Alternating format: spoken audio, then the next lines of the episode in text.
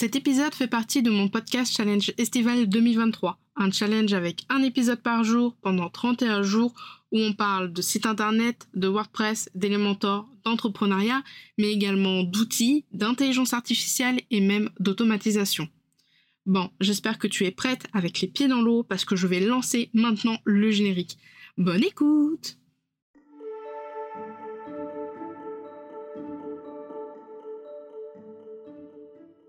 Bienvenue dans la Post Café, le podcast qui aide les indépendantes à comprendre l'entrepreneuriat et le web. Je suis Camille, webmaster sous Elementor et WordPress depuis 2020 et mon job, c'est d'aider les indépendantes comme toi à créer, développer et gérer leur site internet. Deux fois par mois, on se retrouve pour un nouvel épisode. Alors installe-toi confortablement, prends un petit café et je te souhaite une très bonne écoute.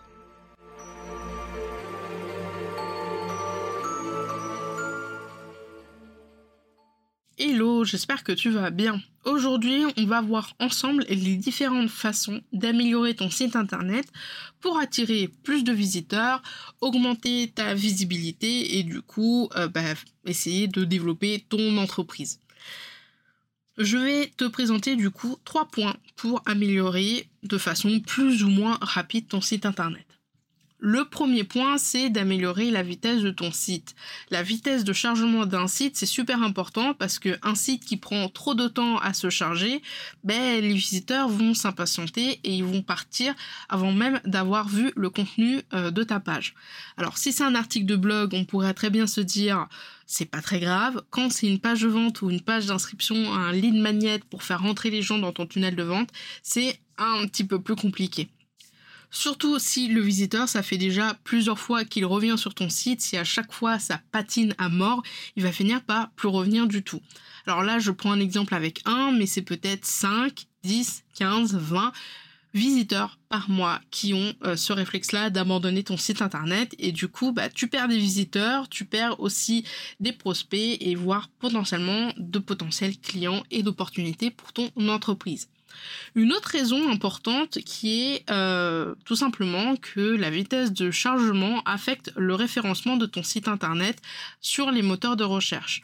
Par exemple, avec Google, euh, il accorde quand même un peu d'importance à la vitesse de chargement lorsqu'il classe les sites dans leurs résultats.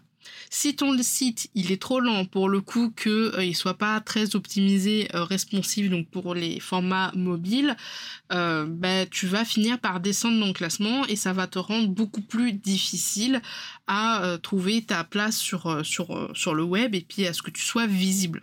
Et c'est franchement dommage.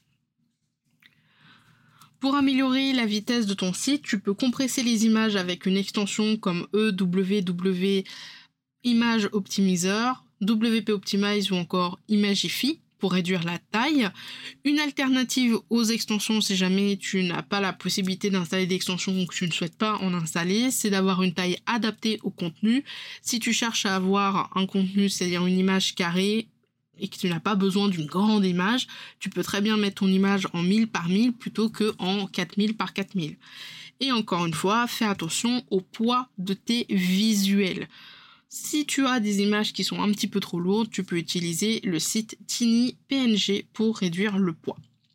Tu peux également mettre en place la mise en cache qui est en gros une technique pour stocker temporairement certaines parties de ton site dans l'ordinateur, dans le navigateur du visiteur, ce qui fait que quand il va revenir sur ton site, eh ben, il va se charger beaucoup plus rapidement. Tu peux également optimiser le, code, optimiser les scripts et euh, combiner, c'est-à-dire compresser en gros les fichiers CSS et JavaScript.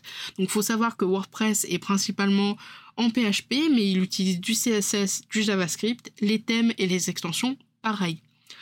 Pour le cache et l'optimisation du code, tu peux utiliser WP Optimize comme extension Super Cache ou encore WP Rocket qui est une excellente extension, payante certes, mais excellente. Un autre élément qui est souvent payant, c'est d'utiliser un CDN. Alors là, ça y est, j'ai perdu euh, la moitié de l'assemblée. Mais globalement, un CDN, c'est euh, un outil qui va permettre de stocker une copie du contenu de ton site sur des serveurs répartis dans le monde entier. Et quand un visiteur va vouloir accéder à ton site, le CDN va identifier automatiquement quel serveur est plus proche du visiteur et du coup il va euh, lui donner le site de ce serveur-là. Exemple, je suis à Paris, j'ai un CDN sur le site A, euh, le, CDN détecte qu'il y a un serveur à Pontoise, donc c'est tout à côté. Euh, donc il va utiliser, il va dire au serveur de Pontoise, ok, tu pioches ici le site pour ce visiteur-là, et pas forcément le serveur qui est à Tombouctou ou euh, en Australie. Deuxième point pour améliorer ton site, c'est tout simplement d'améliorer son design pour avoir un design captivant et attrayant, parce que globalement, c'est quand même la clé pour capter l'attention de tes visiteurs et puis les inciter à rester le plus longtemps possible sur ton site internet. Si tu as une bonne vitesse, si tu as le responsive, si euh, tu as beaucoup de trafic et si en plus les visiteurs ils restent longtemps sur ton site, alors là je peux te dire c'est le jackpot pour les moteurs de recherche. Ils vont se dire oula, alors là franchement il y a du contenu, il y a du contenu, il y a du trafic et en plus les gens y restent longtemps. Potentiellement ce site il est super intéressant donc on va le remonter. Pour ça, fais attention à bien respecter ton identité visuelle avec tes couleurs et tes polices et d'essayer de garder une ambiance harmonieuse par rapport à ton image de marque. Essaye également de créer ou en tout cas d'améliorer le parcours de ton visiteur pour qu'il soit clair et simple menu de navigation pas trop chargé, une structure harmonisée et intuitive, etc., etc. Tu peux également mettre en place des visuels, photos, images pictos adaptés au contenu pour les mettre en avant et rajouter de la valeur. Et enfin, fais en sorte d'améliorer continuellement le responsive, c'est-à-dire faire en sorte que toutes tes pages s'adaptent à tous les types d'appareils. Alors, ça peut sembler, euh, ça peut être des choses, des points qui sont euh, peut-être pour toi logique, mais euh, crois-moi, au début, on fait extrêmement attention au design, à l'ambiance, etc., etc. Et puis, passer quelques mois, quelques années, on se dit tiens, si je rajoute un peu de ça, un peu de ci, et euh, ça peut vite devenir un énorme débordement. Donc c'est pour ça qu'il faut relativement continuer d'améliorer euh, son site au niveau du design et surtout avoir une cohérence. Si tu as des lignes magnettes, des petits produits et des gros produits, euh, ce que tu peux faire, c'est euh, potentiellement avoir le même style de page pour les trois, c'est-à-dire un style de page pour les freebies, un style de page pour les petits produits et un style de page pour les gros produits. C'est ce qu'on fait euh, sur le site de justenama.com. Ces deux gros programmes, donc Réveille ton bise et le programme Mova pour lancer son podcast, ont un certain design au niveau des pages de vente. Ce sont des pages de vente spéciales gros produits. Et puis, il y a les petits produits comme Podcast Express qui ont un style à eux aussi bien défini. Comme ça, euh, ça permet d'avoir une cohérence.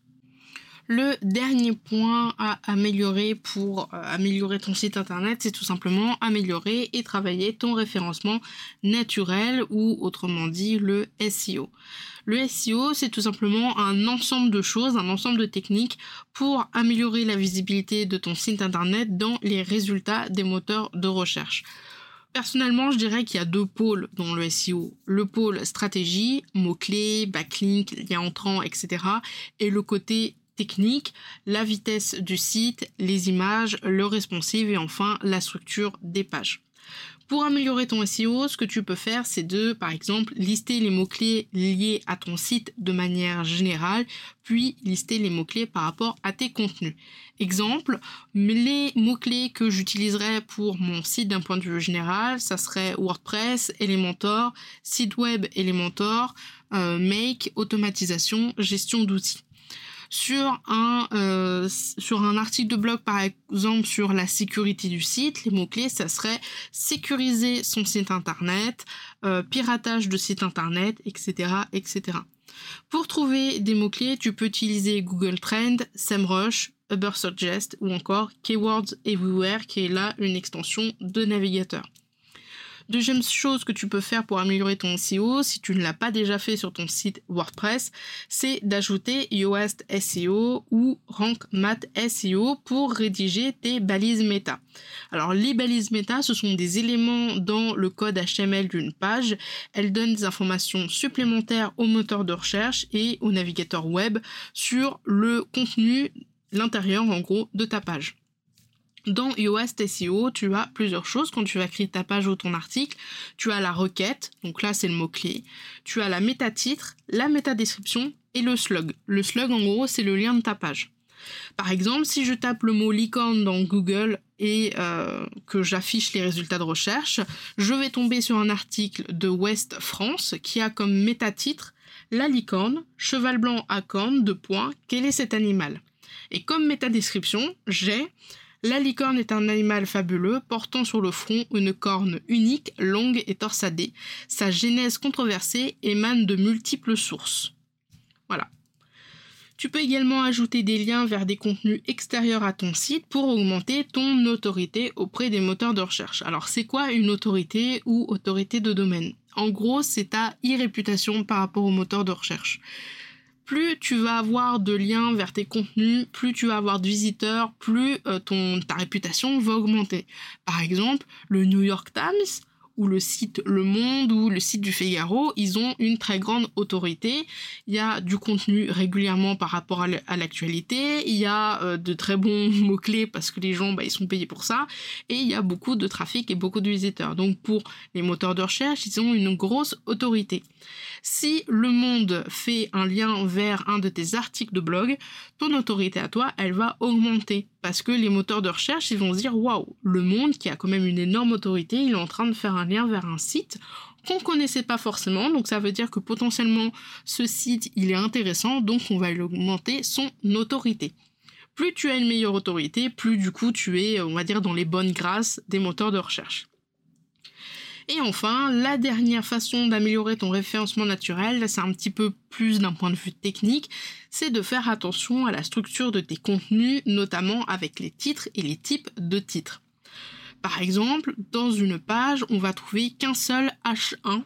C'est en gros un petit peu comme le titre d'un livre. Sur ton article de blog, ça serait le titre de ton article de blog. Par contre, dans un article de blog ou dans une page, tu peux mettre plusieurs H2. Ça, ce sont les grandes parties où, euh, par exemple, avec mon exemple de titre, ça serait plutôt les chapitres. Tu peux ajouter également des H3. Alors tu peux ajouter plusieurs H3 dans des H2 et enfin tu peux ajouter plusieurs H4 dans des H3. On ne va jamais retrouver un H2 puis ensuite un H4. Ça n'a pas de sens. Il y a vraiment une structure de 1, 2, 3, 4, 5, 6. Plus tu vas augmenter dans les noms, plus ça va être des titres moins importants et en général dans les pages web, on va jusqu'au H3, voire de temps en temps peut-être H4, mais ça reste quand même maintenant plutôt rare. Attention, petit, euh, petit point, petite parenthèse, euh, tu peux très bien avoir un H1 qui fait 35 pixels et ensuite un H2 qui en fait 60. Ce n'est pas la taille de la police qui définit le type de titre. Je fais extrêmement attention. Tu peux très bien avoir des H1 qui ont exactement la même police, la même taille et la même police que euh, bah, tout simplement le texte.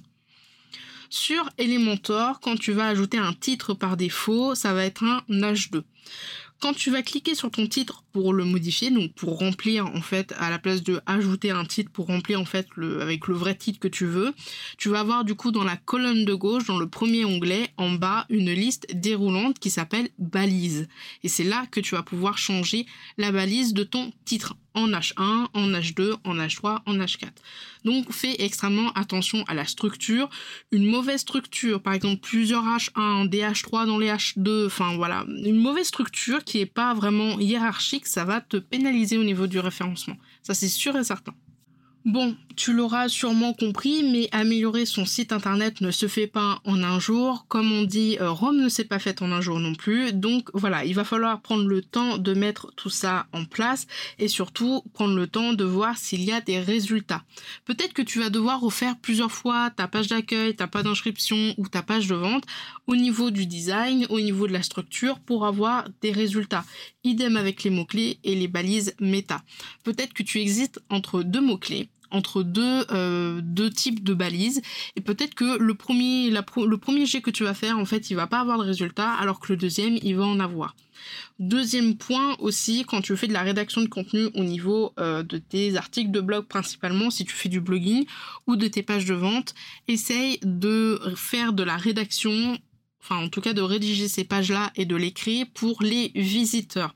Je sais que c'est très important, les moteurs de recherche, je sais que le référencement naturel, c'est vraiment un peu la guerre, hein, vraiment c'est un champ de bataille, mais pense que euh, bah, ce sont pas des moteurs de recherche qui vont faire appel à toi pour tes services, ce ne sont pas des moteurs de recherche qui vont lire tes articles de blog pour en apprendre plus sur euh, ton domaine d'expertise. Ce sont des humains avant tout.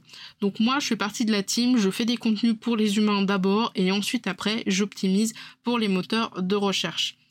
N'hésite surtout pas à te mettre un rappel tous les 6 mois, voire un an, pour faire un petit point sur ton site internet, le tri dans les contenus et dans les articles. Est-ce qu'ils sont toujours aussi pertinents? Est-ce que euh, voilà, ça vaut le coup encore de laisser ces pages-là en ligne?